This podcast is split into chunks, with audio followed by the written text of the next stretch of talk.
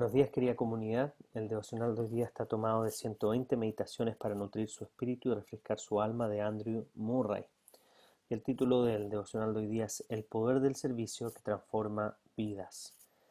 Y el pasaje que leeremos hoy día es Marcos 10:45 y dice, porque ni aun, ni aun el Hijo del Hombre vino para ser servido, sino que para servir y dar su vida en rescate por muchos.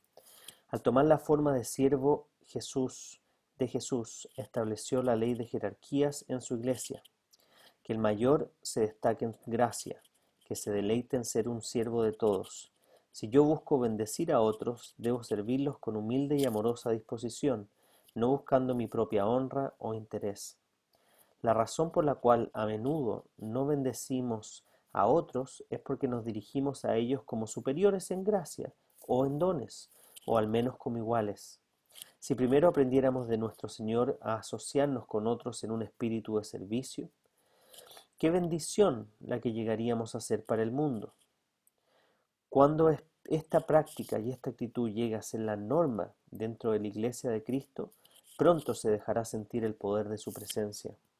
El seguidor de Jesús hace de la salvación del alma el primer objeto de su ministerio de amor buscando al mismo tiempo alcanzar a otros mediante el servicio de amor en las cosas pequeñas y comunes de la vida diaria. No es mediante el reproche y la censura que demuestra que es un servidor. Los creyentes llegan a ser testigos vivos del amor de Dios mediante la amistad y la amabilidad con la que se conducen en sus relaciones diarias. De una persona así, una palabra de testimonio tiene el poder de la mayor persuasión. Para reflexionar, ¿Cuándo es más difícil para usted ser servidor de otros? Pida la ayuda a Dios para entender lo que significa ser un testigo vivo de Él. Luego piense en tres maneras naturales y prácticas mediante las cuales puede servir a las personas que conoce y que todavía no son cristianas. Y qué importante es hoy día hablar del servicio cuando estamos en situaciones en las que estamos eh, encerrados, ya sea voluntariamente o algunos con eh, cuarentena. Eh, y qué tremenda oportunidad para poder demostrar el amor que Cristo nos ha dado en el servicio en la casa, en poder realmente poner mis necesidades de lado y poner las necesidades del otro primero, en no buscar que todo el resto de la familia me sirva a mí, sino que yo ser el primero que estoy sirviendo al resto de la familia, en cosas prácticas.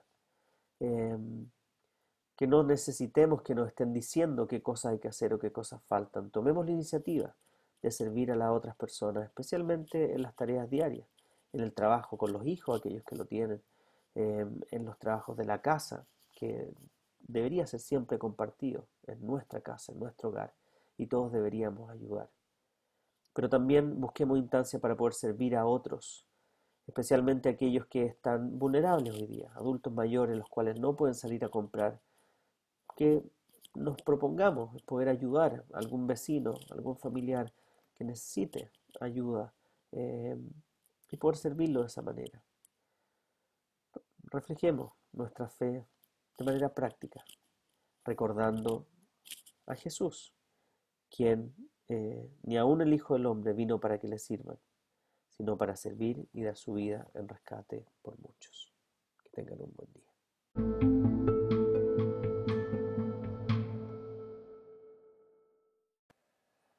El devocional de esta mañana está tomado de 120 meditaciones para nutrir su espíritu y refrescar su alma de Andrew Murray.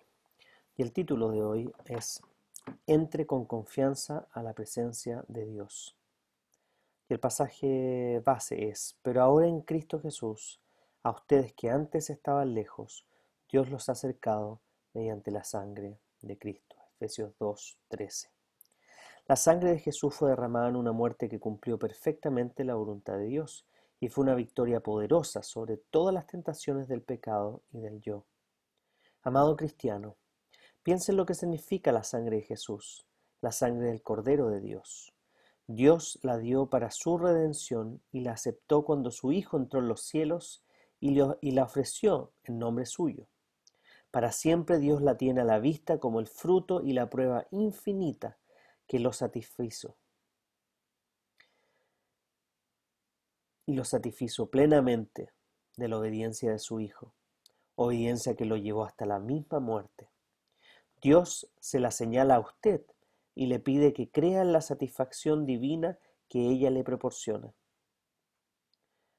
En su omnipotente energía, en su suficiencia eterna. Crea en este día que la sangre de Jesús le da libertad y confianza para entrar en la presencia misma del Dios eterno. Vaya en este mismo momento con la máxima confianza y ocupe su lugar en la más íntima comunión con Dios. Y si su corazón lo condena o la frialdad y la incredulidad parecen hacer imposible la entrada, no descanse hasta creer y probar plenamente el poder de la sangre en cada acción que usted realice. Para reflexionar, ¿qué ha realizado el poder de la sangre de Jesús en su vida? ¿Cómo responderá a la comunión que Dios le ofrece? Si hay algo maravilloso que nos muestra la sangre de Cristo, es que lo que hace es limpiarnos. Lo que hace es mostrarnos cómo Jesús tomó nuestro lugar de condenación, de juicio y de derrota para Él traernos victoria, aceptación y libre entrada al Padre. Por eso el libro de Hebreos nos dice que entremos con confianza al trono de gracia, en el cual hallaremos la pronta ayuda. En medio de todo lo que estamos viviendo, recordemos que la sangre de Cristo, su sacrificio, su obra perfecta, nos da la seguridad y la confianza para poder relacionarnos con el Padre y poder en intimidad ir en oración y derramar todo nuestro corazón delante de Él para pedir, para agradecer, para ser fortalecido, para ser animado, para ser consolado, para ser y recibir toda la esperanza que Él nos da, porque Él ya sufrió lo más duro que es la ira de Dios sobre él, lo que nosotros merecíamos. Entonces enfrentemos esta mañana con victoria, pero con respeto y intimidad, sabiendo que podemos tomar el teléfono y comunicarnos con Dios todos los días, 24/7, no por algo que hayamos hecho, sino que por lo que Jesús hizo. Que tengan un buen día.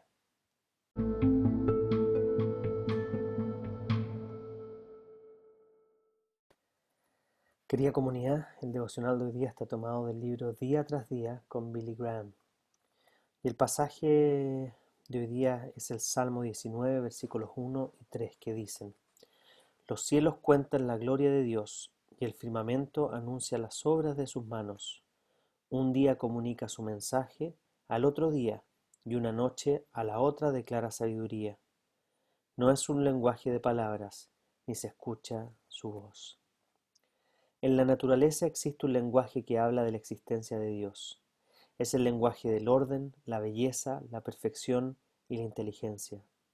Hace un tiempo me dijo un científico que cuando se puso a pensar con seriedad acerca del orden majestuoso del universo y su obediencia a las leyes inmutables, se vio obligado a creer en Dios. Se había dado cuenta de que Dios estaba hablando a través de la naturaleza. Dios nos habla en la regularidad de las cuatro estaciones, como en la precisión de los movimientos del Sol, la Luna y las estrellas. Nos habla en la sucesión regular del día y la noche, en el equilibrio entre el consumo humano del oxígeno vital y su producción por la vida vegetal de la tierra. Nos habla en el llanto de un niño recién nacido, demostración constante del milagro de la vida. Dios mío, la belleza de este día será un constante recuerdo de tu magnificencia. Y ahora que estamos en etapas en las cuales quizás podemos salir menos y tenemos que estar encerrados en nuestros hogares, y quizás cuesta menos mirar y disfrutar el paisaje, debemos recordar que cada vez que podíamos salir y mirar el paisaje, cada vez que miramos el mar, cada vez que miramos el cerro, cada vez que miramos un atardecer, cada vez que podemos disfrutar de las distintas vegetaciones eh, que tenemos aquí en el norte, que son menos, pero que tienen su gracia, Cada vez que recordemos que con un poco de agua se florece el desierto. Cada vez que pensemos en la belleza de la naturaleza que Dios creó, podamos mirarlo no solo a la, creación, sino que al Creador. Y que podamos pensar en cuán especiales somos en el sentido que Dios creó un mundo para nosotros y nos pidió que lo cuidáramos y lo administráramos de buena manera. Y vemos que no hemos hecho un buen trabajo en eso. Eh, pero Dios en su misericordia permite que aún en medio de la pandemia eso de alguna manera ayude a bajar las emisiones de dióxido de carbono, en que los animales que quizás antes no se atrevían a avanzar hoy día se acercan a las ciudades. Que cuando miremos la naturaleza y pensemos en ella, nos demos cuenta en nuestra naturaleza humana que la tendió a destruir, pero la bondad y la misericordia del Dios que la creó para que nosotros la disfrutemos. Que disfruten el día de hoy.